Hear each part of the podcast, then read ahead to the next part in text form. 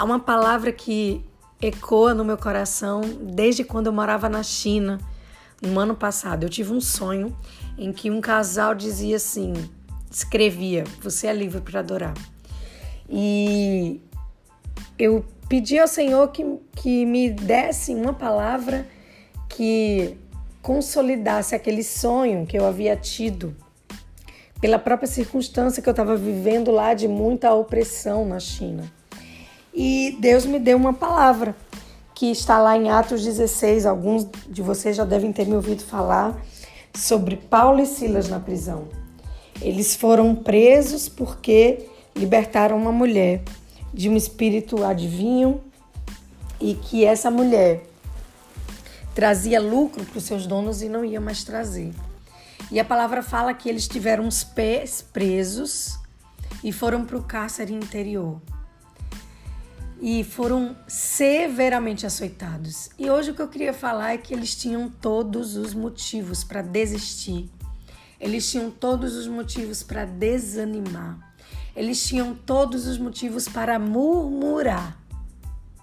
Mas o que sai da boca desses homens? É isso que eu queria falar hoje. O que tem saído da sua boca nesse tempo de prisão, entre aspas, domiciliar? É, nessa circunstância, nessas angústias, o que você tem falado? Muitas vezes, aquilo que nós falamos pode ser um alimento ou pode ser um veneno. Se você não pudesse falar, abrir sua boca, mas as suas palavras pudessem ser engolidas, elas te alimentariam ou elas te levantariam e te dariam força?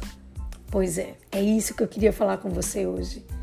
Eu sei que a gente já está, acho que mais de 70 dias em casa, nem sei mais, eu nem sei direito quanto tempo.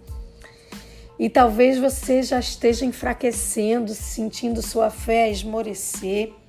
Mas eu quero te encorajar a ser como Paulo e Silas.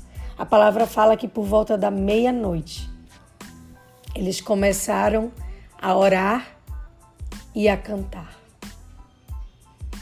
Então, que nesse momento de dor, nesse momento de incerteza, nesse momento de notícias ruins, nesse momento em que estamos é, com os pés presos, entre aspas, dentro da nossa própria casa, que o que saia da nossa boca seja alimento para nós, seja alimento para as pessoas que nos rodeiam e, sobretudo, suba, suba para Deus como um incenso suave.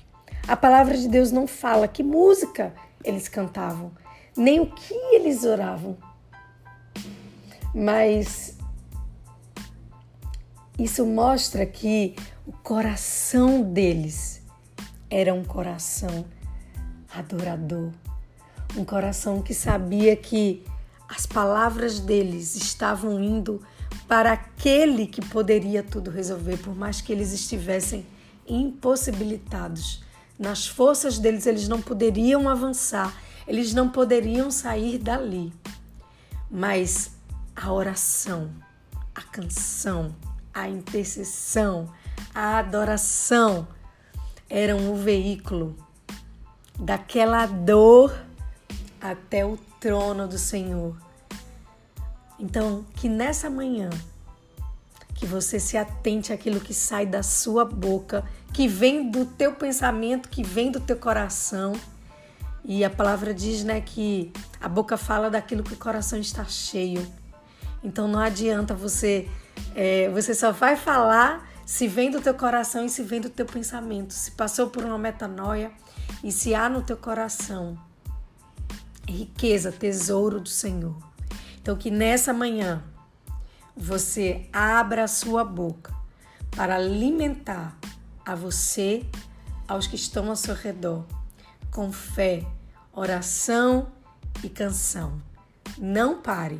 Não pare de profetizar, não pare de orar, não pare de cantar, até que o Senhor haja em seu favor. Que Deus te abençoe.